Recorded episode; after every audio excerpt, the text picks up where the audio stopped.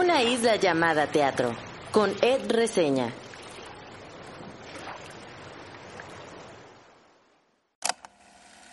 Veinticuatro. Hoy no hay nota de voz.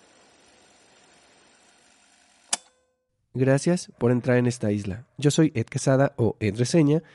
En mi isla en estos momentos hay té, caldo de pollo, cobijas y ahorita no hay tanto, tanto teatro.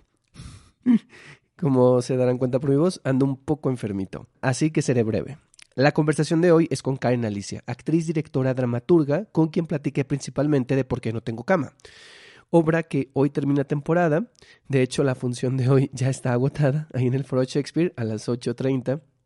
Felicidades a ella y al equipo por esto. Pero se me hace interesante sacar este episodio para que si no conocen a Karen, pues la conocieran, conocieran su trabajo. La entrevista se grabó la semana pasada, debió de haber salido antes, pero por, por la situación, pues salió hasta hoy. Pero bueno, escúchenla porque también habla de otros proyectos que pronto volverán. Además de las obras, hablamos del amor propio, de las relaciones tóxicas, del teatro, de la dirección. Se puso buena la chorcha. Así que sin más, los dejo con esta entrevista.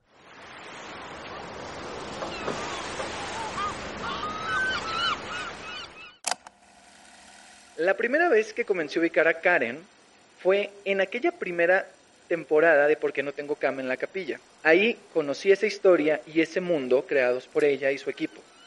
Fue hasta la temporada de la señora Kong en el Teatro El Milagro, cuando la vi actuar por primera vez, y me sorprendí, me emocioné y me conmoví con su interpretación de Francisca, o mejor dicho, Panchita. Recuerdo la mirada de desesperación, pero también la de ilusión y ternura que transmitía su personaje. Y cómo olvidar mi escena favorita de la obra, en donde Panchita se toma una foto, o les toman una foto, a ella y a sus hijos, en el mar de Mazatlán, y visualiza de alguna manera lo que sucederá con ellos. Recientemente recuerdo verla como alma en la nueva y renovada temporada de Por qué no tengo cama. Decir esas palabras que ella había escrito. Recuerdo presenciar esa energía desde lo físico, pero también ese mar de emociones por las que transita el personaje. Pero tal vez una de las cosas con las que más me quedo es esta idea del amor propio, de amarnos y cuidarnos a nosotros mismos. Y gracias por eso. Hoy nos visita en esta isla y me da mucha emoción y me pone muy contento Karen Alicia. ¡Yay! ¡Ay, qué bonita! Muchas gracias. Ay, gracias a ti. Estoy muy emocionada de estar aquí porque yo soy fan tuya y pues estoy muy, muy agradecida y muy contenta y de haberte conocido también, ¿no? Que el teatro, para mí eso es el teatro, ¿no? Que genera encuentros y, y estoy muy agradecida por este encuentro. Sí, yo justo, o sea, algo que me ha dejado mucho el teatro como espectador y haciendo esto del podcast es conocer gente y conocer gente muy talentosa como tú y gracias por, por, por lo que haces, gracias por, por, por esta obra, justo más adelante hablaremos de por qué no tengo cama y como escucha del podcast, porque yo sé que escuchas el podcast y me dices, ah, me gustó este episodio, así. Cuando vino Iván Zambrano Chacón, yo le pregunté, eh, como escucha el podcast, de las invitadas y de los invitados que han venido al podcast, a quién le gustaría entrevistar y por qué. Entonces yo hoy te pregunto a ti, ¿a quién entrevistarías? ¿A quién te gustaría entrevistar y por qué? Uf, mm, no, es que pienso varias. Ah. Pues sí, tal vez a Micaela, a Said, digo que Said es también parte de por qué no tengo cama, porque él hace el diseño gráfico, pero también la mente de Said me, es, es, es, muy inquietante para mí, pues, ¿no? es una mente muy talentosa. eh, entonces, como su, su, manera de ver también el, teatro y apreciarlo, pues a mí también me inquieta y, también me gustaría entrevistarlo. Wow. Y estoy pensando en quién. Ay, Pati, Pati Loranca. Ah. Sí. Y no sabes también quién. Ahorita pensé en Diana Sedano. Oh, claro. Muy buenas elecciones, ¿eh? O sea, Patti, Micaela, Diana, y Said. Bueno, vamos a hablar de Por qué no tengo cama, eh, obra escrita, dirigida y a veces actuada por ti. Eh, eh, pero también vamos a hablar un poquito de la señora Kong, que acaba de terminar temporada. Y yo cuando veía a la señora Kong en esta última temporada, de, o sea, en mi mente estaba como de, mm, ¿qué tienen en común la señora con y por qué no tengo cama, más allá de que las dos son del colectivo El Arce y de que tú estás en ambas? Y hay dos cosas que tienen en común, o que yo siento que tienen en común, pero quiero hablar de una para empezar, que tiene que ver el mar. Uy, sí. Y entonces el mar en las dos es importante de diferentes maneras. Y entonces, en, en este viaje donde vamos a visitar tu isla, vamos a empezar no en tu isla, sino vamos a empezar en el mar. Entonces imagina que apenas vamos llegando, pero vamos en el mar todavía y a lo lejos se, alcanza a ver. Entonces yo te quiero preguntar, ¿cuál es tu primer o tu- tus primeros recuerdos que tienes del mar? Wow. Ay, qué bella pregunta. Mm, pues, no sé, siempre he pensado en el, del, el mar como algo de donde venimos, pues, ¿no? Es como el origen de todo. Y los recuerdos que tengo, pues, muy frescos, tal vez, em, pues ya un poco grande, la verdad. Es con mis papás en, en la playa de Chachalacas, en Veracruz. Eh, recuerdo, pues sí, cómo, cómo el mar se junta con, con un- una lagunita que hay por ahí, este, las dunas. Eh, pues mi mamá muy feliz comiendo, este, que ahí te sirven como si fueras este, a comer este, una semana ahí. Em, pues recuerdo, tengo recuerdos también de, de las primeras veces que aprendí a nadar en el, en el mar.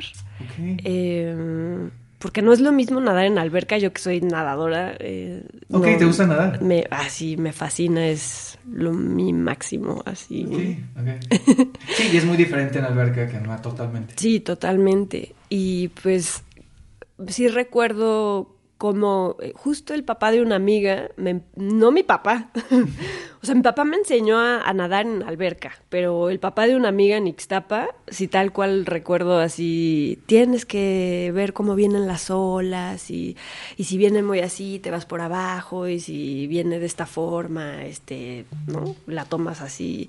Y creo que mm, eso como recuerdo de la infancia, de cómo, cómo recibir al mar, pues es como de los recuerdos más frescos que tengo. Sí, pues mis papás y cómo aprendí a nadar. Ok, muy bien. Sí.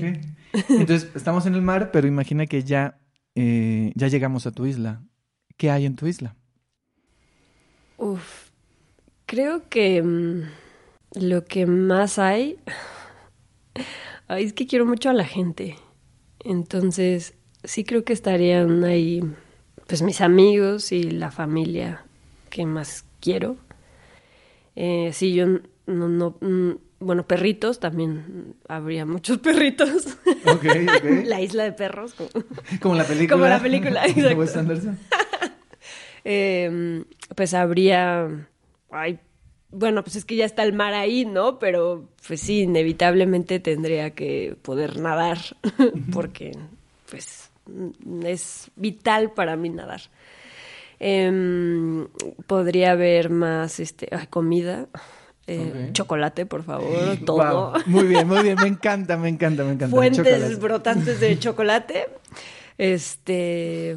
Y sabes qué, como de estos este, dulces de chilito, como gomitas enchiladas. Ok. Ay, me acordé de Iván, porque también creo que dijo eso. Sí, sí, sí, creo que dijo algo Pero así. sí, algo chi- que, que pique. Ah.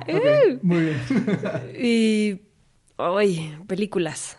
Me gusta también mucho el cine. Entonces. Entonces, ahora imagina, lo primero que mencionaste fue gente, que tú querías gente ahí. Pero imagina que no tienes gente y solo puedes, la pregunta de, solo puedes elegir una persona para que te acompañe, o sea, que le puedas mostrar tu isla. Una persona eh, viva, muerta, un personaje famoso, histórico, alguien de tu familia, un amigo, una amiga. Eh, ¿A quién invitarías a pasar a tu isla? Ay, es que te juro que he estado pensando esta pregunta tanto. Así de. Mira, como ya escuchas el podcast, ya te sabes las preguntas. Algunas cambian, pero... Em, primero pensé en mi mamá, ¿no? Ay, le, le voy a dar un paseo a mi mamá por aquí. Pues después pensé en alguien que ya no está entre nosotros, que creo que marcó mi, mi vida eh, en la infancia y en la pubertad, que era, era mi maestra de, de gimnasia. Yo fui gimnasta a 14 años y, y ella, ella murió y para mí fue la primera muerte que a mí me impactó de sobremanera. Y, y yo creo que éramos muy, muy, muy amigas. Y pues era, ella era como mi mamá también. Y como que muchas veces sueño con ese momento otra vez de encontrármela y de decirle cómo, cómo me está yendo ahora, ¿no? Como que siento que ella tenía puesta mucha su fe en mí, en verme, ¿no? Como, pues sí, en el escenario, por así decirle, deportivo. Y sí, como contarle en la mujer que me he convertido, ¿no? Y compartirle mi isla, tal cual. Qué bonito. Mm, y hablando un poquito de recuerdos y de, y de adolescencia, que es un poquito, o sea, ¿por qué no, toco, ¿por qué no tengo que hablar un poquito también de como varias épocas y como esa nostalgia y como de aquí por allá? Y quiero hacerte una dinámica esta dinámica ya la he hecho y creo que queda muy bien con esta obra, que es antes y ahora. Entonces yo te digo un concepto o una palabra y entonces tú me dices, eh, por ejemplo, si te digo fruta, tú me dices cuál era la fruta que te gustaba en tu adolescencia y cuál es ahora. Ok. Obviamente no es fruta, pero, pero son otras. Sí podría decirla. Sí, ah. ¿cuál es? pues antes era el melón, pero ay no, ya me da un asco, no sé por qué. ok. Y ahora podría decir el plátano o la tuna. Ok. ¿Música o grupo favorito? O sea, música, cantante, grupo, artista, antes y ahora. Uf. Es que tenía muchos en la adolescencia, pero pues sí, Alanis Morissette es así como mi, era mi top. Y ahora, ay, Alanis Morissette, no, no es cierto. que también, ¿eh? Se vale, o sea, se vale totalmente, sí, también, ¿eh? Creo que de mis bandas favoritas ahora que recién he descubierto podría ser una que se llama Little Dragon o una que se llama Yatus Coyote o Coyori, Coyote. um, son como las muy recientes. Comida. Uf. Ay, las papas abritas así rufles. Son mi máximo. ¿Pero actual o antes o siempre? Antes, y ahorita tengo 11 años sin comer papas. Entonces ese sí es como el antes y ahora sí, pues ahora como apio. Ay, sí, no. no, este... Ay, pues soy fan de las este, hamburguesas. Ok. Ay, qué, qué, qué básica soy. No, está bien. O sea, a mí me gusta la pizza. O sea, hay que ser básicos, no pasa nada. Película favorita, antes y ahora? Ay, pues Romeo y Julieta, como bien lo digo en ¿Por qué no tengo cama? Este, creo que es la película que más veces he visto, la de Baz Luhrmann, donde sale Leonardo DiCaprio. Yo creo que la vi más de 20 veces. Wow. Eh, y en el cine, yo creo unas 10, 15. Y ahora, uff. Eh, Titán, Titane, no sé, no sé francés. Ah, ya sé cuál. Em, no la vi, pero ya sé cuál. Sí, creo que es, sí, es de mis películas favoritas actualmente. Muy bien. Color. Color, antes morado, sí era como el color que estaba en todos mis útiles, mochila, ropa. Y ahora... creo que casi toda mi ropa es este, blanca o negra. La siguiente es, y esta tiene que ver un poquito con, porque no tengo cama, tu manera de ver o entender las relaciones. O sea, las relaciones afectivas. Mm. Antes, ahora. Eh, creo que antes era muy aprensiva. Eh, sí creo que en la adolescencia tuve muy malas experiencias y eso me volvió muy insegura mm. y muy, pues sí, podría decir codependiente totalmente, ¿no? Como de, necesito que estés aquí. y, ya no. Eh, creo que eso sí, sí es notorio. Eh, evidentemente, pues sí hubo un cambio, ¿no? En mi manera de relacionarme con mis parejas. Y ahora soy muy libre en el sentido de, de si, si quieres estar, pues estamos, ¿no? estamos aquí, ah, como la señora Con. Estamos, sí, no. Tengo, tengo una pregunta de eso. Ay, es que qué, qué bonitas frases tienen esas obras, ¿eh? Pero, ajá. Pero sí, eh, creo que ahora soy como muy respetuosa del espacio y de los intereses de, de la otra persona. Y sí creo que es muy importante que la otra persona eh, pueda realizarse profesionalmente eh, y también personalmente y que tenga sus amigos, sus amigas, como que antes para mí en la adolescencia o en, sí, un poco más adulta, también era como, ¿cómo? Tiene amigas, ¿por qué tiene amigas? ¿No? Y es como, pues porque pues porque es normal, ¿no? Tener vínculos afectivos con hombres, mujeres, quimeras, perros, este, no, lo que sea.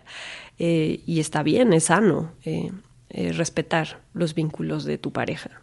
Sí, y eso que estás diciendo es muy interesante y habla, o sea, creo que es un tema eh, que antes no se hablaba tanto y ahora se habla como si fuera algo muy novedoso, pero dices, ¿por qué no siempre fue así? O sea, ahora que ubicamos esto de las relaciones tóxicas, ¿no? Por ejemplo, que lo nombramos de esa manera y como uno mismo tiene esos comportamientos tóxicos de aprensión, o sea, y tiene mucho que ver con los vínculos. O sea, yo últimamente en el teatro, pues también se cuentan muchas historias de amor y te das cuenta de cómo últimamente las historias de amor están tratando de cambiar porque también criticando cómo eran las historias de amor antes y que luego si ves películas, por ejemplo, de los 90 o estas comedias románticas de los 90 o principios del 2000, son una cosa súper tóxica. Tóxica. Pues, ¿Estás de acuerdo? Sí. Ves estas comedias románticas y es como de, ay, Es como, hace poco alguien me decía, no, es que Diario de una Pasión, que pues a mucha gente le gusta y digo, yo no soy tan fan, pero sí, es- está padre, pero me decían, no, es que si te pones a pensar, esa historia es de alguien que está acosando a alguien, a, a- no, a esta chica, y yo, "Ah, no lo había visto así. Eh, pero bueno, eh, no sé. eh, E- Es muy interesante eso. Y también eh, eso entraría en otro tema un poco polémico, que es esta idea de no juzgar los productos del pasado con el, el lente de ahora, ¿no? Sí, con la visión de ahora. Que eso también ya mm, va un poco en otro tema. Para terminar esta parte del antes y el ahora, tu forma de ver el teatro. Antes, ahora. Yo soy de esas personas que, que no supo que era el teatro hasta ya adulta. Entonces sí puedo decir que mi que mi yo de antes no conocía el teatro, no sabía de teatro. Y el- la de ahora, pues tampoco sé. Ah, no, bueno, o sea, ahora Hago como, haces como que hago sabes. como que sé, ¿no?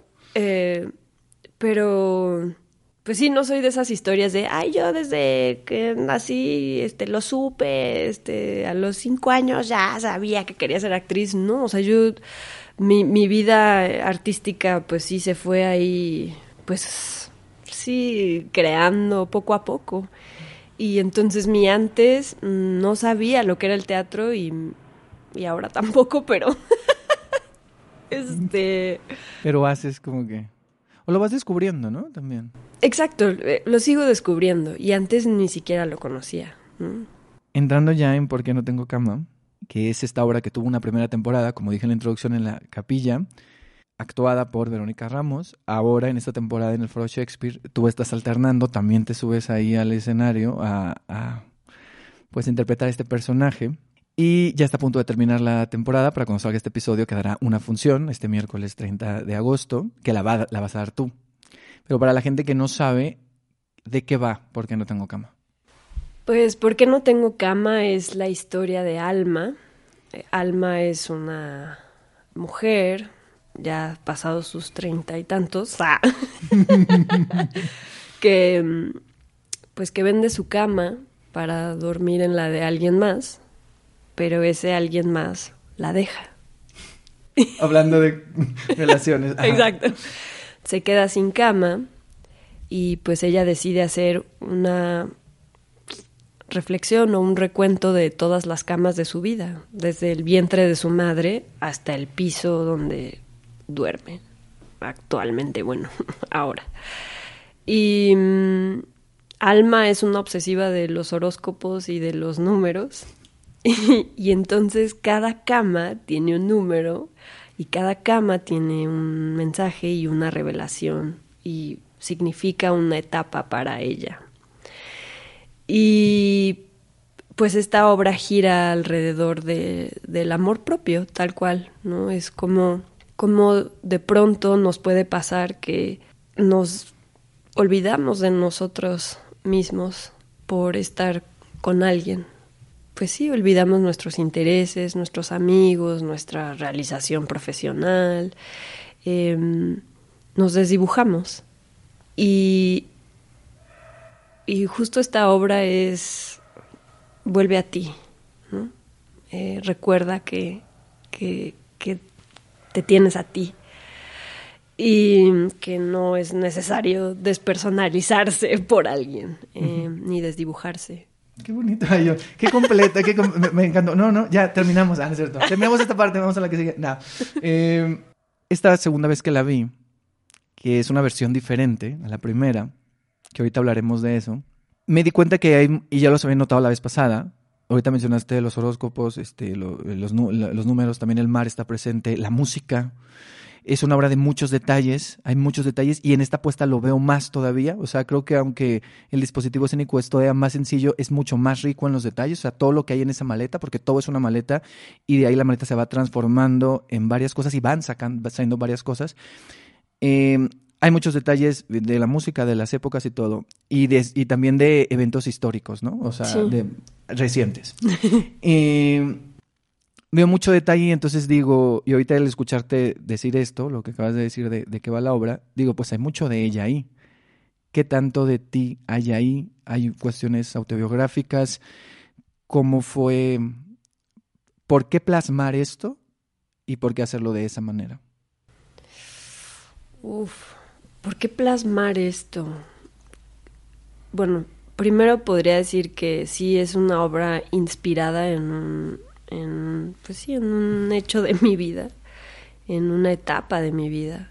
Eh, y pues sí hay cosas que son ficción, eh, algunas, para, pues sí, para eh, em, poder tener un, Una estructura dramática, ¿no? una estructura dramática más sintética, más este con ritmo, pero sí sí está inspirada en muchas cosas de mi vida.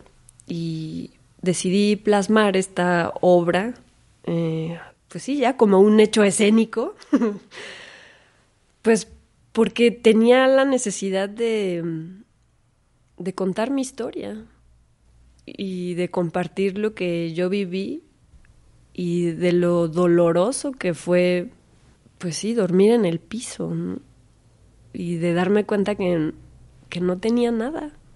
Em, Ay, soy muy sentimental. No, no, no, no, no, no. Ay, a ver, ¿no escuchaste el de Alonso Íñiguez que empezó llorando? O sea, ¿estás de acuerdo en que...?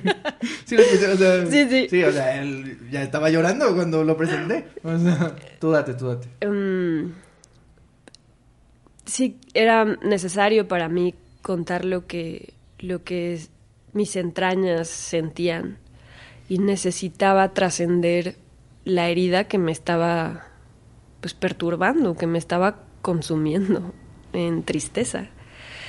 Y mm, curiosamente Patty abrió un Patty Loranca abrió un pues un blog en la pandemia de eh, que se llama Eco y Eco, bueno, como Eco. Mujeres. Ajá. Sí. Ay, ajá. no me no sí, no, ya, ya sé que te refieres. Sí, sí, sí, como la obra. Eh, pero abrió un blog, Mm. ¿no? Y entonces empezó a invitar a mujeres a que escribieran y a que compartieran pensamientos. Y pues me dijo, oye, ¿qué onda? ¿No quieres escribir? Este, y ahí fue el- como el primer acercamiento que tuve. Está publicado el, el primer, pues sí, borrador de ¿Por qué no tengo camas? Son así tal cual unas camas. y hasta le hice un videíto, este, pues sí, un video homenaje a, a la, cam- a la cama que no tengo. y de ahí fue como, órale, esto, esto para mí es poderoso. No sé si para los demás, pero ahorita para mí algo se, se- se está moviendo todo en mi interior. Y entonces decidí hacer algo al respecto. Entonces, Vero y yo metimos la carpeta a la incubadora de la capilla, Ujú. A su convocatoria, y pues quedamos. Y te dan ahí clases por tres semanas. Digo, tres meses, son tres meses, son como tres meses. Y después de esas clases de producción, eh, eh, tú tienes eh, que presentar tu proyecto a un jurado y ellos deciden quién, quién puede tener la temporada en la capilla y a quién le dan, pues sí, un incentivo monetario para que lo produzcas. Y pues quedamos. Entonces tuvimos nuestra primera temporada ahí y pues tuve que así de ah, escribir ya pues más a profundidad la historia. Y pues tuvimos la temporada y nos fue súper bien. Nos fue tan bien que nos extendieron la temporada y pues después decidimos meterla al Shakespeare y pues quedamos. Pero ahí como que algo, como que sentí que la primera temporada pues es que te das cuenta, ya cuando lo ves ahí en, vivo, ves las reacciones de la gente, ves lo que funciona, lo que no, como que dije, no, tengo que seguir trabajando este texto, este me significa mucho para mí, significa mucho para mí que, que se pueda contar de una manera sencilla, porque soy, soy una persona sencilla. Si yo pudiera describirme, soy alguien sencilla, em, no simple. Ah. No es lo mismo. No No, es lo no- no es lo mismo. ¿eh? Pero, pues sí, no me, como que no, pues en la pasada había igual un músico, unas camas y ya. Pero bueno, unas colchonetas. Pero ahora dije, no, quiero que sea todavía más sencillo. Sí, o sea, a mí me sorprendió justo llegar ahí y dije, ok, esto es más sencillo todavía. Pero funciona, como lo dije Sí. ahorita, o sea, funciona muy bien para contar la historia. Sí. Y, te- y- y justo iba para mi siguiente pregunta, que esta temporada cambiaron, no solo, o sea, no solo cambia el vestuario, eh, el- la escenografía, el espacio, sino hay cosas también, la obra yo la siento como mucho más...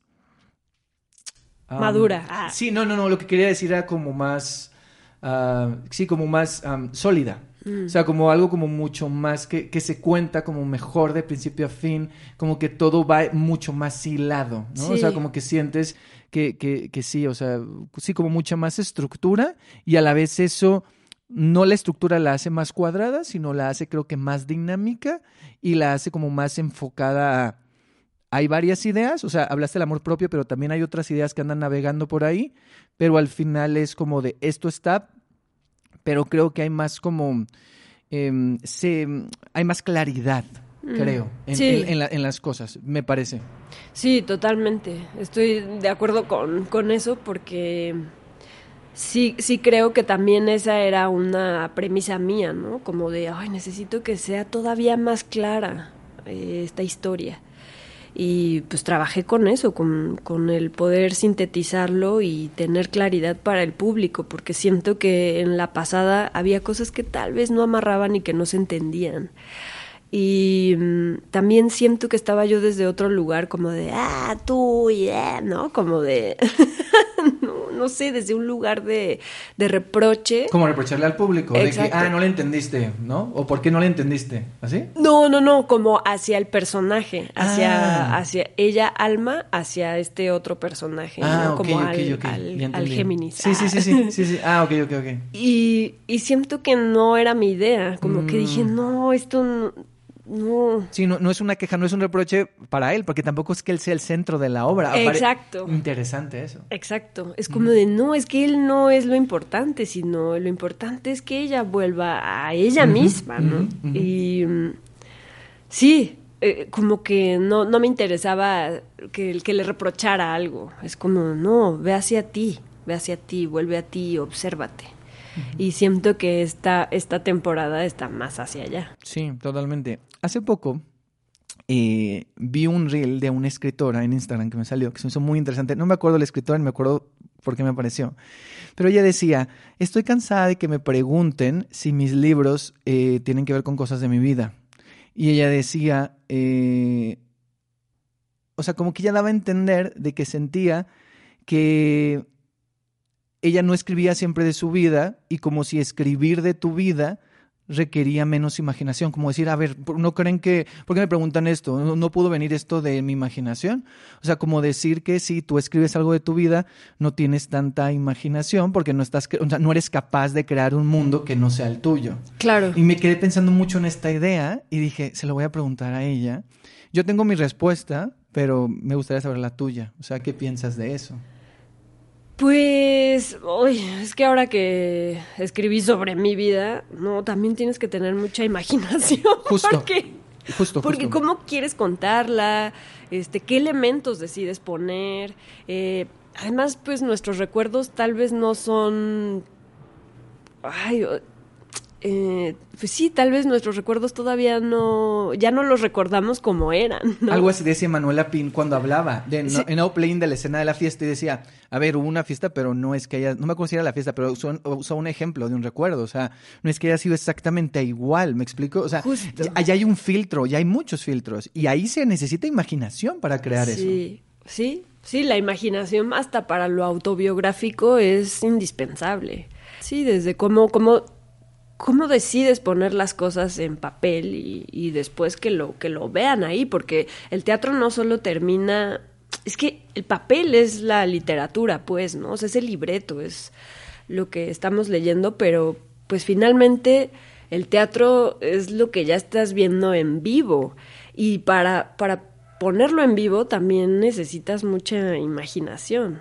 Y pues eso también no solo, no solo fue algo propio, pues, ¿no? También creo que fue un equipo que, que fue dando ideas también, ¿no? Como de, ah, yo creo que aquí esto, pues con la música, la luz, o sea, sí fue algo que se fue creando. Porque yo apelo a eso, ¿no? A los procesos creativos, eh, pues colectivamente también, pues. Sí.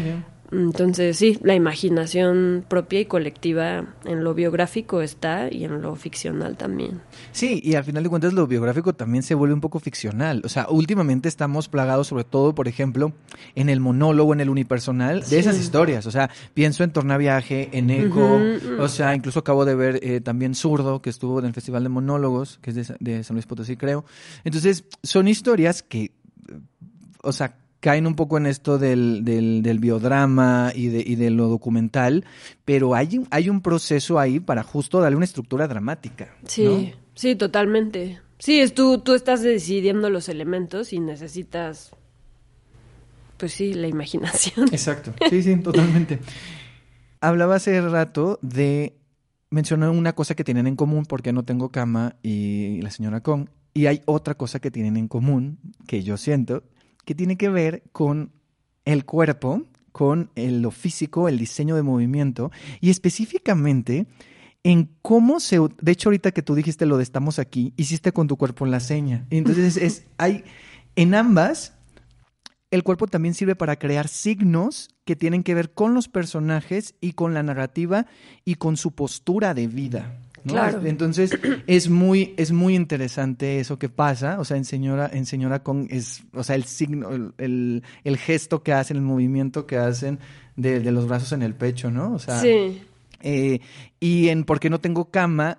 Cada cama, cada número tiene un, un... Y al principio me encanta porque hay un momento corporal que dices, ah, claro, está haciendo el repaso de todo lo que va a venir después.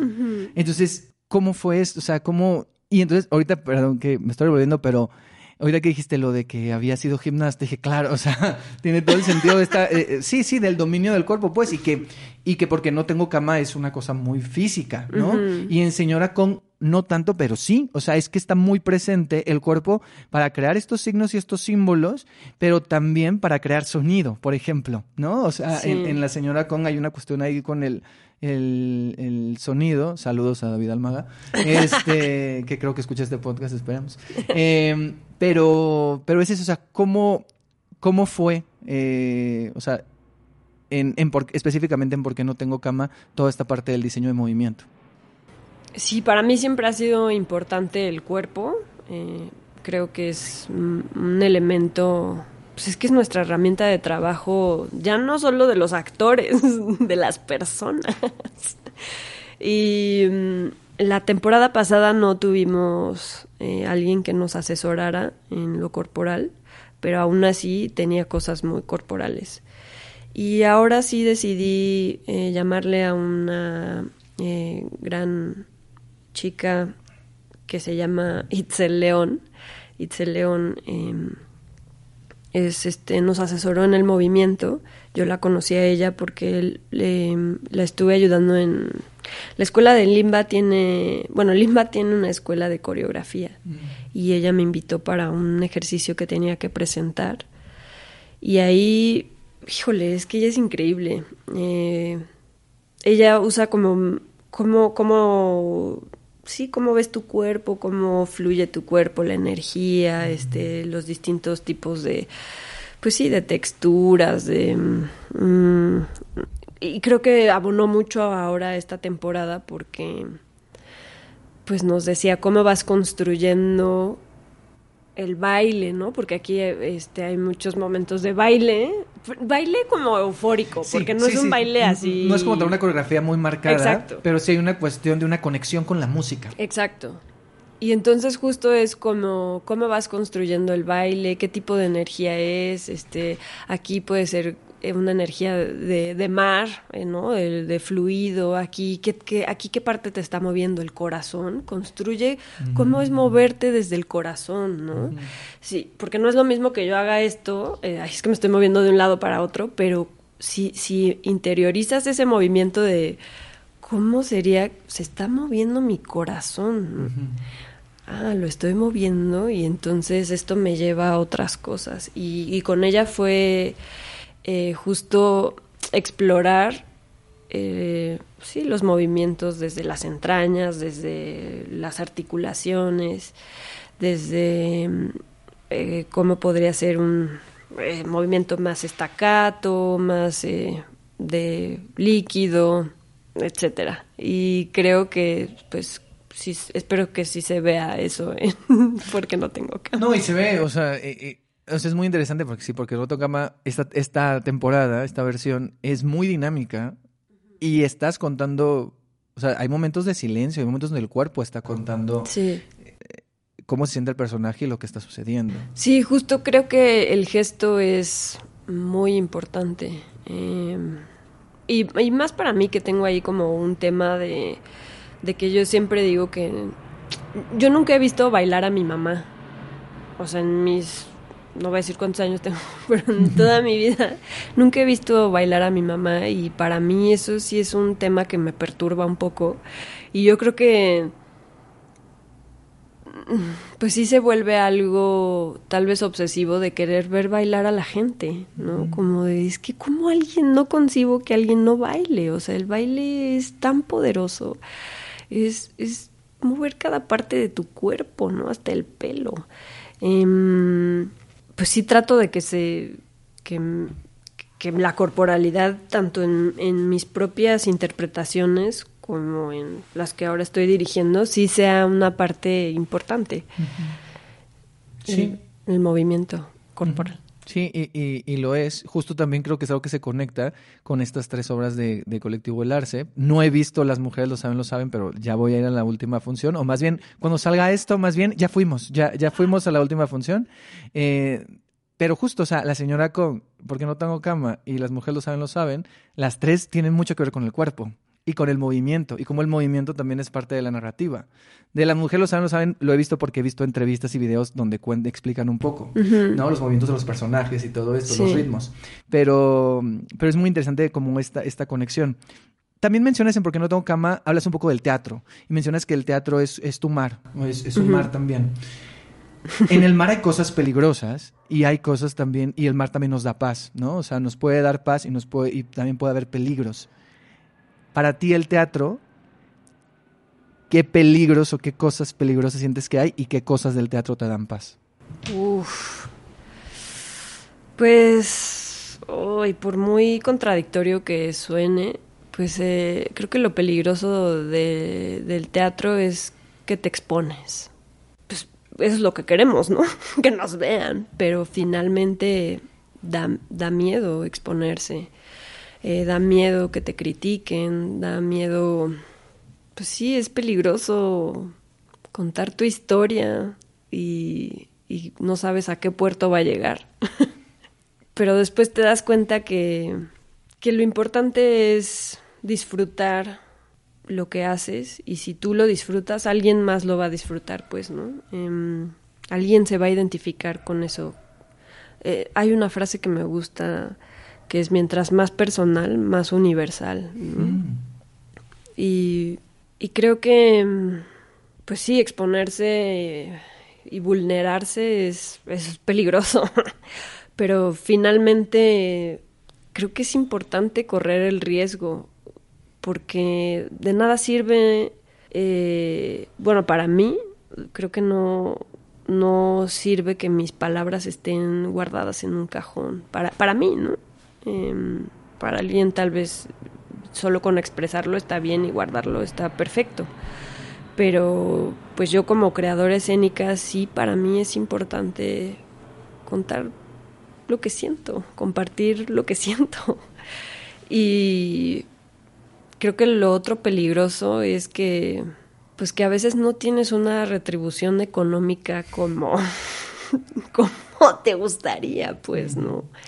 El teatro mexicano, eh, tenemos muy buen teatro. em, yo sí creo que es de los mejores del mundo, o sea, de verdad, de verdad hay muy buen teatro mexicano y independiente.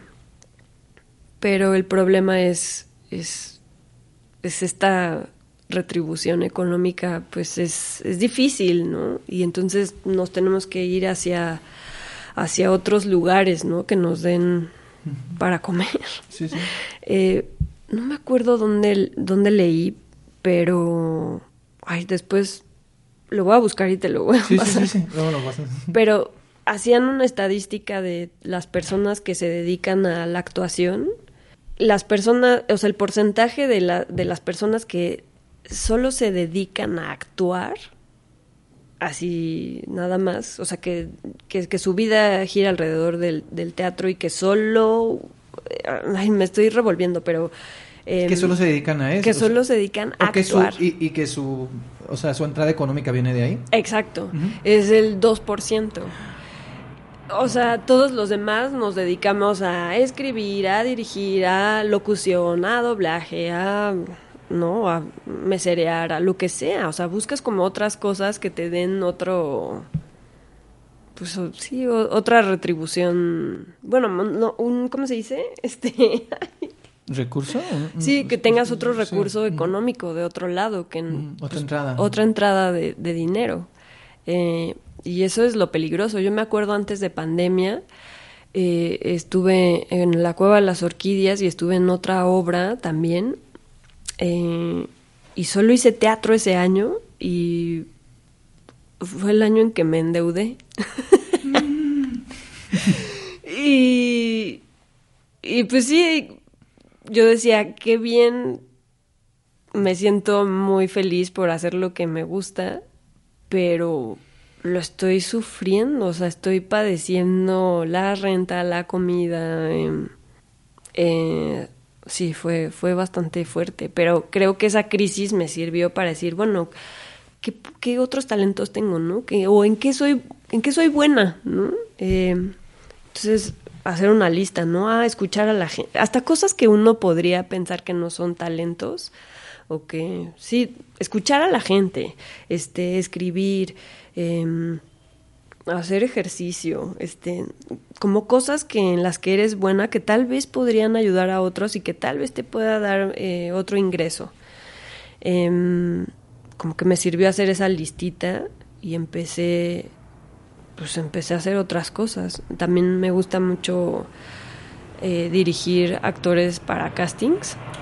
Entonces me empezaron a hablar también para ayudarles amigos eh, en producciones de, de cine. Y pues es como otra, otro ingreso que tengo ahí que de pronto hago dirección de casting. Pero es muy interesante porque también estás poniendo en práctica ciertas habilidades. O sea, no- a ver, no está tan alejado y es también cuando... O sea, siento que por un lado está romantizada la idea del teatro y no sé qué, pero por el otro lado también está muy condenada la idea de te vas a morir de hambre, todo es trágico y todo, eh, que, que hay momentos fuertes, ¿no? Como, Sí. como, como intuyo que, que por los que has por los que has pasado.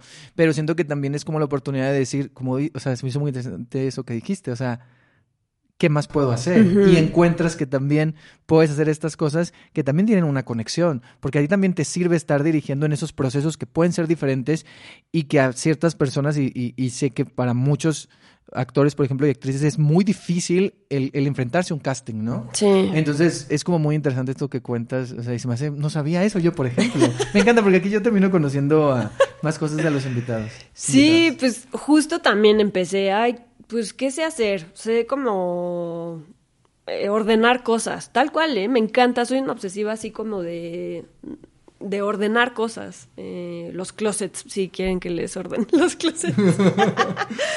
y, y después me enteré que es una profesión. Sí, sí, sí, sí. Y yo dije, wow, o sea, es que hay o sea, todo lo que puedas tener como de talento, este, que, que en serio, bordar, lo que sé es que ahorita hay tantas cosas y que yo dije, bueno, me puede servir como, pues sí, soy como muy activa, pues, ¿no? Entonces me, me, empecé también a clavar en cosas de producción mm. de cine y, y luego de asistencia de dirección y entonces como que me fui involucrando en varios procesos. Eh, pues sí, de producción y de dirección. Qué interesante. Y que, y que te dan tablas. Claro, claro. O sea, era antes la que corría por los cafés, y, pero ahora sé lo que implican muchas cosas, ¿no? Detrás de, de en las producciones. Y, y, valoro ya muchísimo el trabajo de todos los involucrados de un equipo.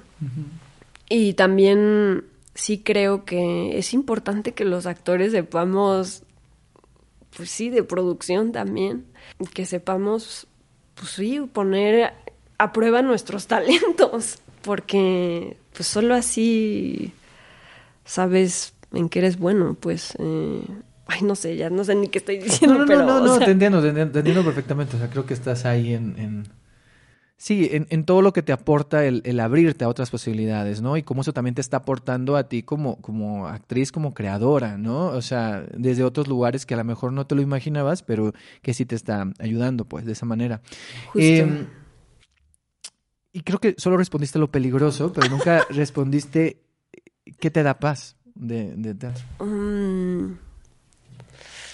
Ay, ¿qué me da paz? Pues compartir. Creo que me da paz ver a los espectadores, me da paz crear, me da paz escribir, me da paz dirigir. ¿Por qué, ¿Por qué la risa?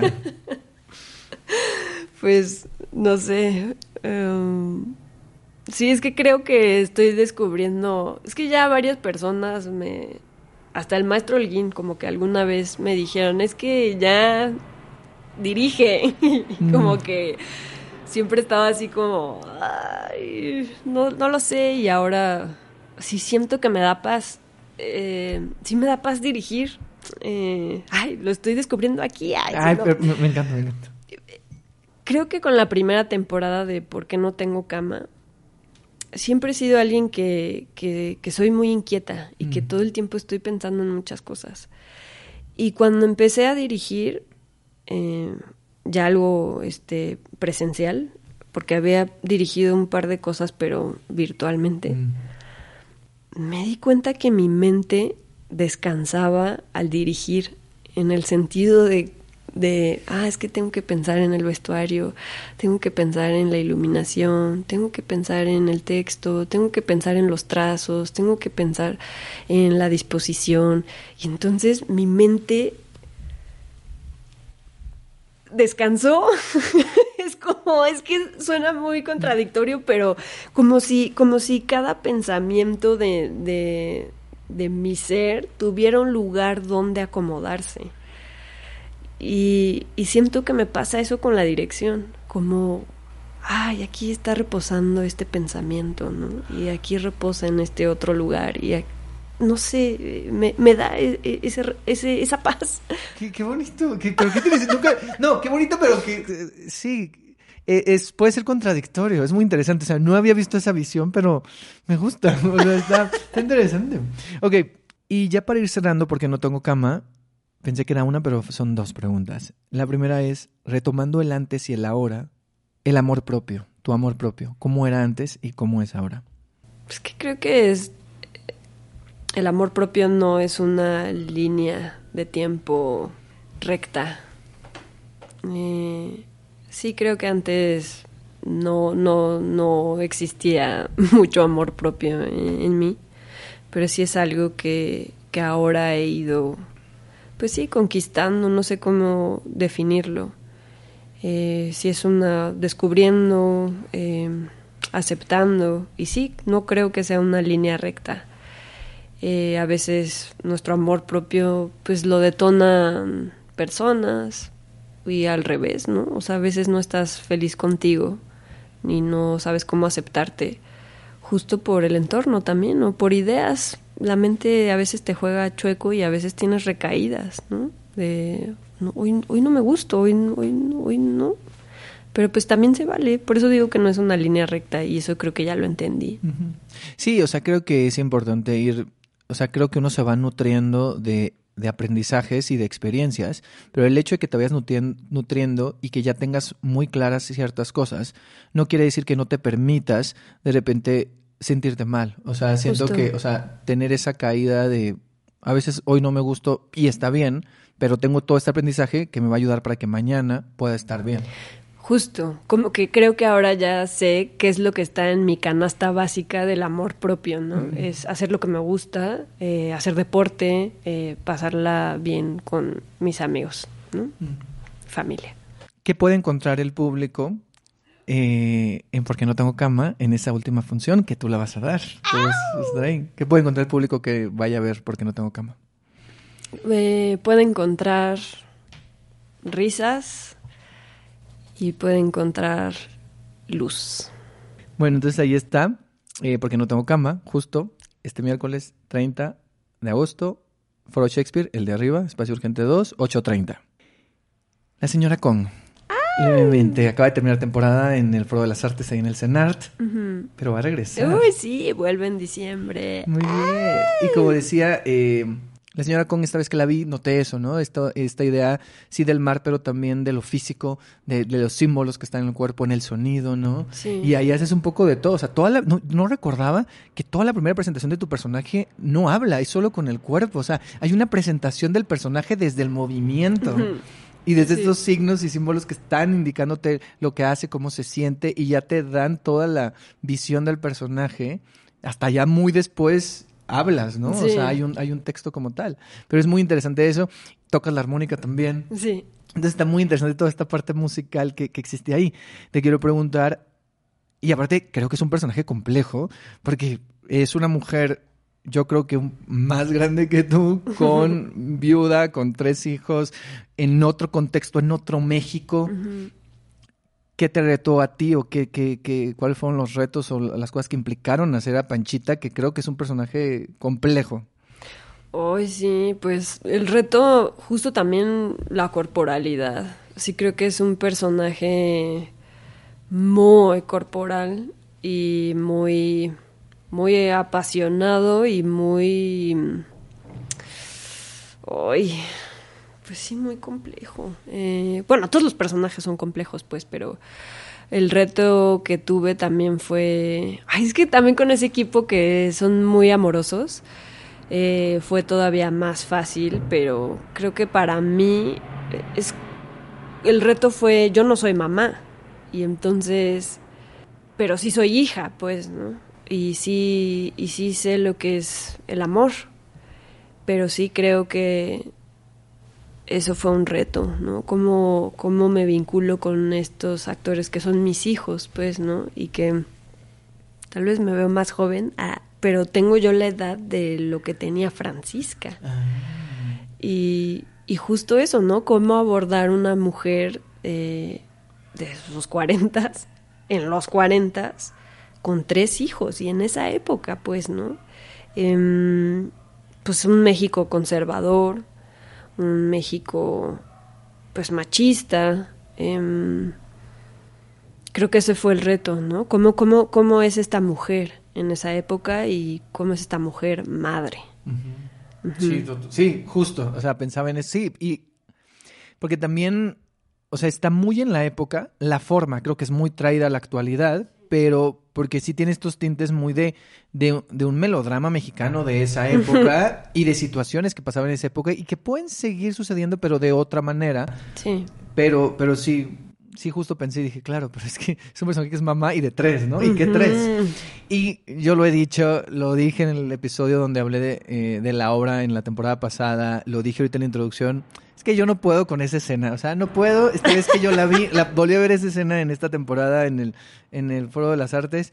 Y yo me morí, o sea, como dice una amiga, o sea, me morí, o sea, yo no dejaba de llorar, yo dejaba de llorar, y yo ya sabía que venía y dije, ahí viene. Ya cuando llegan a Mazatlán dije, ahí viene, ahí viene, ahí viene, ahí viene, ahí viene. Y ahora le presté mucha atención y fue así como de, ay, qué bonita es. Que es esta escena de la, donde les van a tomar la foto, ¿no? Y entonces como que se para el, el momento de la foto, como que, y yo lo explico como un flash forward, ¿no? O sea, como que ella va contando se va parando al lado de cada hijo y va contando. Es muy bueno. ¿Cómo puedes hacer esta escena? Yo me muero, o sea. Hoy es fuerte, eh, porque es como, como empiezas a, a, domar las emociones ahí sin que te ganen. O sea, hubo una en donde sí me ganó muchísimo así. De, ay, dije, ay, qué pena. Pero justo es como pues ese es el reto también, fue un reto, ¿no? Cómo vas cabalgando ahí la emoción sin que, sin que te pierdas y te regodes en la emoción, porque es bien rico estar sintiendo ahí, ah, pero pues si no, si no lo también domas, pues la gente se queda pues como con otra cosa, ¿no? Sí, porque a veces lo, lo que pasa es eso, o sea, eh, creo que también luego se puede como desviar un poco la atención hacia otro lugar sí. y que no llegue exactamente lo que tiene que llegar, Exacto. ¿no? Sí, es como te afectas, pero sin, sin... Sin pasarte. Sin pasarte. Y eso está fuerte también. Sí, sí claro. Ahí hay un control también y un Exacto. trabajo. Sí, sí. Mencionaba hace rato que hay una frase que la dijiste, el estamos aquí, ¿no? Mm, que es una frase que, que, tiene este símbolo, exacto, lo acabas de hacer, me encanta. Y que para mí es una frase sí como de apoyo, ¿no? O sea, y como de, de pero también, o sea, es una frase como de, de apoyo, de, de, de, esta unidad, pero también de presente, ¿no? Y de estamos en el presente aquí, juntos. Te quiero preguntar, para ti, en este momento, ¿cuál es tu estamos aquí? Pues estamos aquí, tú y yo. ¿Y en tu vida? O sea, en el momento de tu vida, ¿cuál es tu estamos aquí? ¿Y a quién se lo dices también? Pues sí se lo digo al teatro. se lo digo al teatro profundamente, estamos aquí. Y es mi, mi familia, mi, mi, mi, círculo más cercano. Eh, mi madre tuvo una caída este, empezando el año y justo empezando con los ensayos de la señora Kong. Y fue muy fuerte. Eh, fue doloroso, fue revalorar muchas cosas. Y sí, estamos aquí y hay que disfrutar la vida lo más que se pueda, haciendo lo que, lo que amas, con los que amas. Para mí, estamos aquí, es eso. Teatro, mi familia, mis amigos, mi pareja, Rodrigo. Sí, totalmente. Es que me quedé pensando mucho en, en o sea, yo últimamente pienso mucho en, en Alguien me dijo, ya estás como Barbie y yo. ¿Por qué? Porque, no, porque últimamente pienso mucho en la muerte, pero no en la muerte, o sea, en la muerte como algo inminente. O sea, pienso como en mis abuelos, pienso como en mis papás y pienso como evidentemente cuando llegue ese momento de que, o sea, es, es muy fuerte. Sé que este podcast no es de esto, pero como el teatro también saca sus temas. Sí. Y ahorita que lo decía, así es eso, o sea, como el estamos aquí. Por eso creo que la obra esta vez que la vi me pegó desde ese lugar. No mm. había sido tan consciente de esa frase la primera, la primera temporada, pero ahora sí. Sí me quedo con eso que acabas de decir, de, de, sí, de disfrutar. Y creo que es muy similar. Yo no tengo pareja, pero sí me quedo con el teatro, con la familia y como dices, o sea, disfrutar eso. Eso también sería mi estamos aquí. La Cueva de las Orquídeas. Yo tengo que confesar que no he visto esta obra. Sé que formas parte del elenco. Ha tenido temporadas eh, anteriormente sí. y va a regresar. Sí. ¿Es para jóvenes audiencias? Sí. Cuéntame, también es del colectivo Larce, ¿cierto? Sí. Cuéntame un poquito, porque va a regresar. Entonces, brevemente, ¿de qué va? Y invítanos a ir cuando... Porque va a regresar ya en sí. septiembre. Ay, para mí es una obra entrañable. Este... Eh, la cueva de las orquídeas pues trata de seis niños, eh, pues sí, como en los años 70 eh, en México también, y cómo hacen su transición de la infancia a la adolescencia, cómo estas eh, punzadas que tienen de que les gusta a alguien, de que empiezan a descubrir su cuerpo, de que empiezan a dejar de jugar para, para crecer. Y es una obra que nosotros hacemos la música en vivo, la, es la dirección es de eh, Ignacio Escárcega, pero la dirección musical es de David Almaga, que también este, actúa ahí. Eh, y todo es, es sonora, esa, esa, es que esa obra es tan sonora, podría ser musical, pero no es un musical, es que es, mm. es, es, es, eso, es, es muy musical. Y pues te conecta con, con tu niño, con tu niño interior. Es, es, increíble. Nosotros estrenamos en el 2019, nos fue muy bien, si he de decirlo que nos fue muy bien, en el Mancera. Y después vino la pandemia y tuvimos que hacer eh, virtuales, eh, mm. funciones virtuales. Tuvimos una temporada en la teatrería, luego fue híbrida, eh, porque es que sí nos siguieron llamando, es que es muy linda. Y luego nos fuimos a San Luis Potosí a un festival. también nos fue muy bien y pues ahora regresamos, estuvimos en Los Pinos, mm. nos fue muy bien y ahora volvemos al Sergio Magaña y pues vayan a vernos. Que son dos este, fines de semana, ¿verdad? En, ajá, en septiembre. En septiembre. Entonces, ten al pendientes ahí en las redes de Colectivo El Arce para que vayan a ver. Yo también, yo no la he visto. Y, yo, y yo recuerdo que en Los Pinos quería verla y no fui. Y luego era como de, cuando tuve una temporada también, no fui. Pero ahora sí, ya tengo que ir. Y ahí tú actúas, ¿verdad? Sí, ahí actúo. Sí, hago a una maestra que se llama Miss Elena. Ok, a una maestra. Figuras de poder, ¿eh? O sea, digo, hablando de la mamá de la señora con de Panchita y Francisca suena Francisca. más. Exacto. ok. Em, primera obra de teatro que recuerdas haber visto. Pues es que yo ya empecé a ver teatro muy grande porque mis padres no tienen esa cultura. Em, pero creo que la bueno la primera que vi creo que es este la sirenita eh, sobre hielo Y luego ya más grande, eh, Incendios. Ok, ¿Incendios la de Karina Gidi? La del... Ok, ah, muy fuerte. Esa fue las primeras obras que yo vi cuando llegué aquí a la ciudad. No, es espectacular, era brutal. Sí. ¿Una obra que no te gustó, que te quedaste dormida o que no fue una experiencia agradable? Una de Tavira. El jardín de los cerezos, perdón, me dormí. Ok. ¿Obra que más veces has visto o que es tu favorita? Mm, vi muchas veces una que se llama Dos para el Camino de Adrián Vázquez. La volví a ver esta temporada. Me gustaba más la versión pasada. Eh, esta no está, está mal, está, está padre, pues. El elenco son, son muy chidos, pero sí es como la que más he visto y Incendios también, la vi varias veces, y Mendoza, Mendoza, hoy, y ya vuelven ahora. Vuelve, vuelve. Yo, quiero, yo solo he visto Mendoza una vez, la vi hace poco en la residencia que tuvieron los colochos en el CCB, y ahora quiero volver a verla. Sí, Mendoza me, me gusta. ¿Cuándo supiste que te querías dedicar a esto? Dices que fue tarde, ¿en qué momento fue? ¿Y cómo mm, fue? Pues yo estudié una carrera previa, estudié química y yo... Eso también viene porque no... y yo ahí me estaba muriendo de tristeza. De tristeza y de frustración. Entonces ahí fue donde creo que empecé como más a escribir y más a... Estuve inquieta ahí, dije, ¿qué tengo que hacer? Me inscribí a clases de... a un curso de teatro.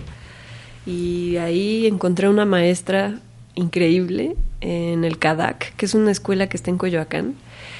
Y, y, ahí, o sea, nos puso un ejercicio de contar una historia a través de, de cuadros y de fotografías, que es muy común en las escuelas de teatro que te pongan ejercicios así. Y ahí dije,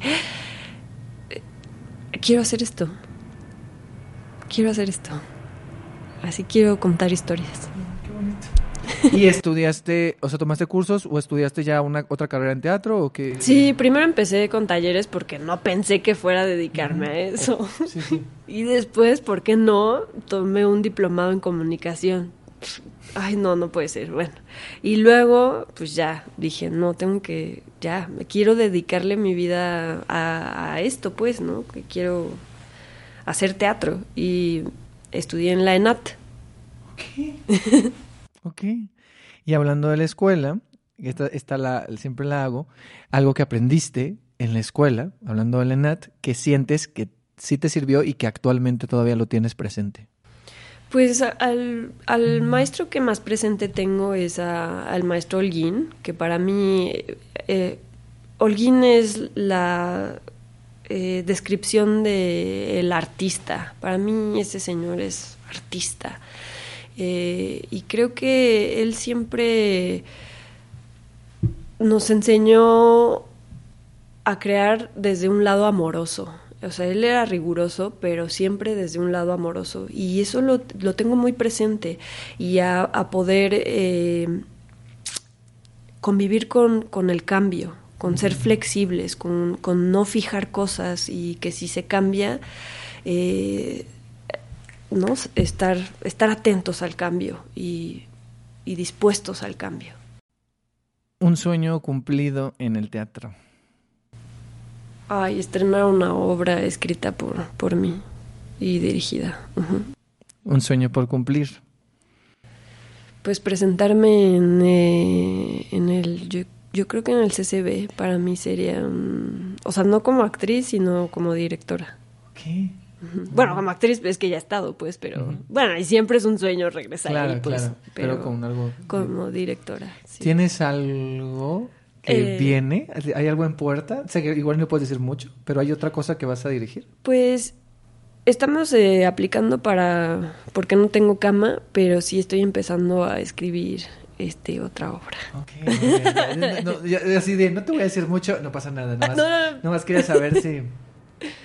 Se me pasó esta y, y me interesa porque es muy importante. ¿Cómo llevas la crítica negativa hacia tu trabajo, hacia las obras en las que has estado, o hacia Porque no tengo cama, o hacia La Señora Con, o a las otras? Uf, eh, pues creo que no muy bien. Porque yo no entiendo ese afán de los críticos por, por decir, me, me parece soberbio, ¿no? Eh, decir que es bueno y que es malo. Porque algo que puede no gustarte, le puede gustar a alguien más. Y el chiste es que la gente se siga acercando al teatro, no alejarla del teatro. Y yo no la tomo bien, no las tomo bien porque pues duele, duele. Sé que sé recibir críticas, pero pues eso no, no quiere decir que no me duela. Eh, pero pues trato de no, no, que no interfiera con mi autoestima, pues, ¿no? Es como de, pues ese es su punto de vista, esa es su cosmovisión y eso es lo que esa persona leyó. Eh, Porque uno también cuando va al, teatro o cuando lee un libro, una pintura, lo que sea, se está viendo a sí mismo, ¿no? O sea, uno cuando lee un libro se lee, ¿no? O cuando uno ve una pintura se ve ahí y pues es lo que ellos ven. y está bien, pues.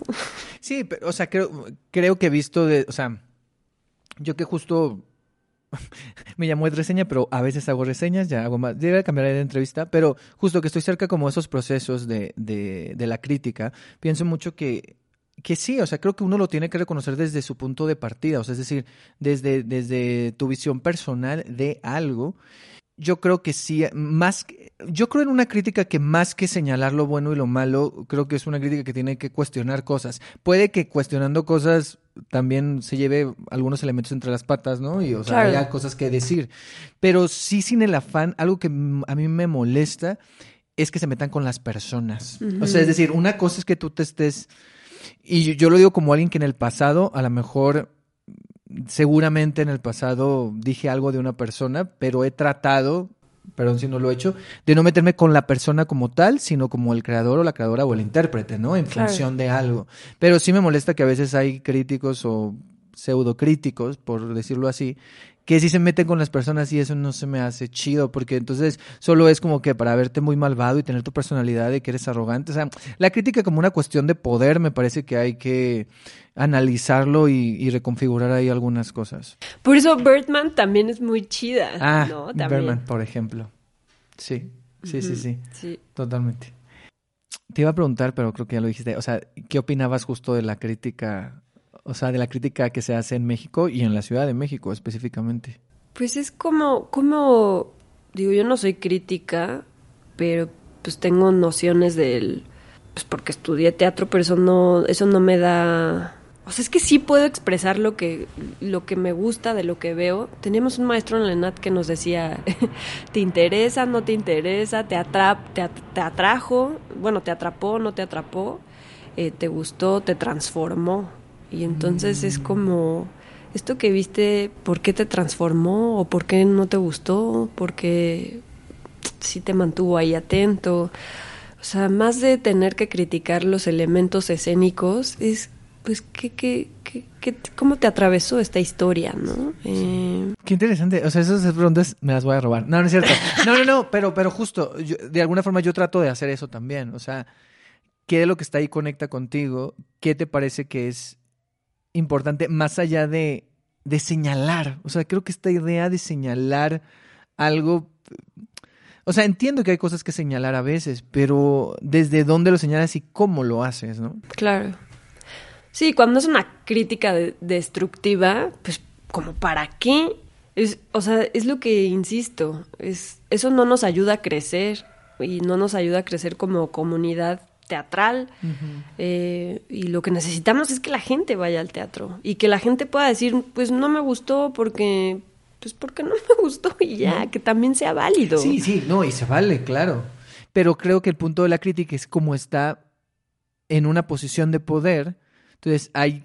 Luego hay gente que dice que eso no pasa en México, pero sí pasa. O sea, yo sí creo que hay, hay, hay, hay gente para bien o para mal Sí. que sí tiene influencia sobre los espectadores y las espectadoras. Totalmente. O sea, porque hay gente que dice que no, que eso no pasa, pero yo sí creo que sí sucede y sé de casos. Y hay casos donde para bien y hay casos para mal. Entonces, pero bueno, e- es que se me hace interesante ir metiendo estos temas de crítica que también, y, y- y te lo quería preguntar. Ya para ir cerrando, ¿qué crees que necesita cambiar en el teatro mexicano? Pues esta cosa de competencia, ¿no? Como de por qué, por qué, por qué competimos, si, lo, si, si, si ganas tú, gana el teatro, si gana, si hay, si hay, si ganas espectadores, pues gana, gana el teatro. Em, sí, esta necesidad de ver quién, quién tiene la mejor obra o el me da pues, bastante hueva, perdón. No, está bien. Es Estoy como- de acuerdo. Es como Es que aparte es muy difícil comparar las obras. O sea, es muy complicado. Por eso, y digo, yo, yo, yo estoy a favor. Hay gente que está muy en contra de los premios. Yo estoy a favor de los premios. Pero aún así es complicado. O sea, los premios, o sea, e- es complicado decir cuál es la mejor obra. O sea, porque pones a competir a obras que es como de, pero, o sea, no sé, a mí esto de los concursos, por un lado me gustan, pero por un otro lado me, me, me, me conflictúan, ¿no? sí, totalmente. O sea, creo que deben seguir existiendo los premios, pero creo que hay que cuestionarlos y hay que encontrar maneras de que puedan funcionar mejor. A mí me parece, igual y no estás de acuerdo, pero... Porque sí que hay mucha gente que no le gustan los- las premiaciones, pero... Porque sí, las relacionan, y estoy de acuerdo, con el glamour y solamente con la pose y como con una cuestión más hacia afuera que hacia adentro. Pues es que es un arma de doble filo, ¿no? Es como... Pues sí, quién sabe si sí sean las mejores obras. Claro, claro. ¿Y para quién, no? O sea, finalmente es un jurado eh, muy específico, que tal vez sus gustos son muy específicos. Eh, eh, a mí me gusta si ya va a haber una premiación, que haya el premio del público, ¿no? También es este... ¡Ah, qué difícil! Sí, sí, sí. Es, es, es bastante, bastante complejo, por así Sí. decirlo. ¿Cuál sería tu mensaje en la botella para el teatro del futuro? Para la gente del futuro. Ujú. eh, oye, sí, también le estuve pensando mucho. Sí, o sea, para el teatro dentro de 50 años, ¿qué mensaje les dejarías en la botella para que ellos lo, lo abran y digan "Ah, esto? Sigue jugando. No dejes de jugar. Me falta tu pregunta. Así, ¿eh? Ah, mira, ya te, la- ya te adelantaste. Va, va mi pregunta. Espero, tiene un twist. Ok. Espérate. Por cierto, me salió el 9 a mí Espérate. de los números. Es que tiene un... ¿Tú lo describes o yo lo describo lo que estás haciendo? No, tú descríbelo. O sea, lo que está sucediendo es que eh, hay unas tarjetas con los números del 1 al 8, que son las tarjetas de la primera temporada de porque no tengo cama. Entonces yo tengo que elegir tres tarjetas. Eh, Una de aquí, ¿verdad? Ujú. Ok, de aquí va a ser el 4. Ok, dice ¿para qué? No, ¿por qué? Ah, ¿por qué? Ah, ok, se, van a, se va a formar la pregunta. Eh, de aquí voy a elegir el 1. ¿Por qué aceptaste? Y el 6 y el 2. El 2 es el teatro. Ok. ¿Por qué aceptaste el teatro? Ay, qué bonita. Em, fíjate que justo, o, sea, tú decías ahorita de que no, no eras una niña mucho de teatro, que lo empezaste a ubicar después. Yo lo ubico, pero lo ubico como algo que no estuvo tan presente. Yo soy de Mexicali. Entonces el teatro para mí viene en flachazos de repente que mi mamá me llevaba. O sea, yo recuerdo haber visto una Cenicienta con Angélica Vale y Sergio Catalán en Mexicali. recuerdo haber visto Vaselina, o sea, Vaselina Claro. con... Pero yo la vi con Bárbara Mori, era Sandy. O sea, Wow. no sabemos si Bárbara Mori canta todavía, pero bueno. Y salía Alex Ibarra, salía Chantal Andere. O sea, era una cosa así loquísima. Y entonces como que el teatro estuvo ahí en estos flashazos. eh, y cuando llegué aquí comencé a ver mucho. Y entonces yo creo que acepté el teatro como que, yo creo que hasta que llegué aquí ya fue como un, o sea, yo llegué aquí en el 2012. Entonces cuando yo llegué y empecé a ver teatro, dije, ay, esto me gusta mucho. Y empecé a ver mucho teatro y entonces llegó de esa manera. Últimamente creo que me ha ayudado mucho a, a crecer como persona. Me ha dado una visión del mundo diferente y eso me gusta mucho. Ah, ya terminamos. Muchas gracias. Ay, gracias a ti. Muchas, muchas gracias.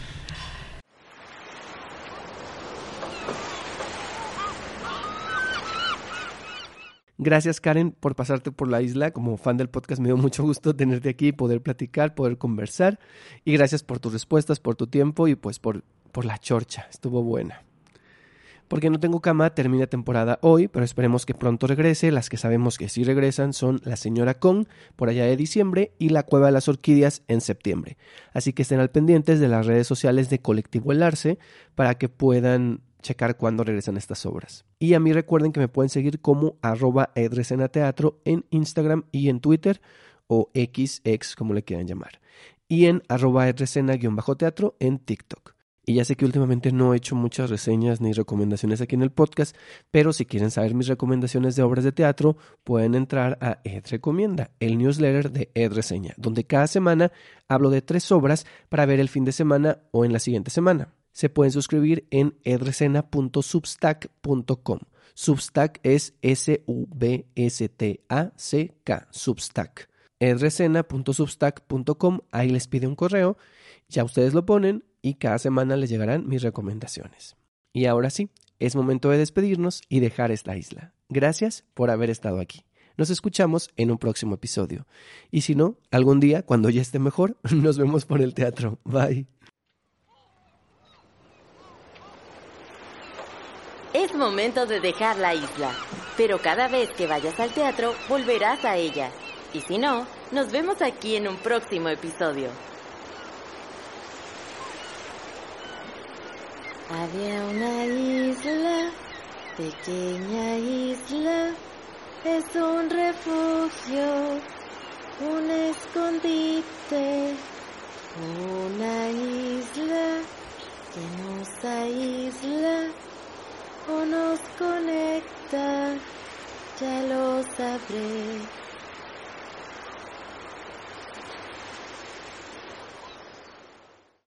Tú me quieres hacer otra pregunta. ¿Cuál es esa pregunta? Si pudieras escoger qué teatro serías, ¿cuál serías? o sea, si pudiera ser un teatro, ¿cuál sería? ¿De los de aquí de la Ciudad de México? Ajá. Es, es que iba, iba a inventarme unos chistes, pero no. Eh, Ay, dilo. no, no, no, no, no. Eh, hay dos que pudiera hacer. O sea, creo que me gustaría hacer eh, la sala Javier Villarrutia Mm, por...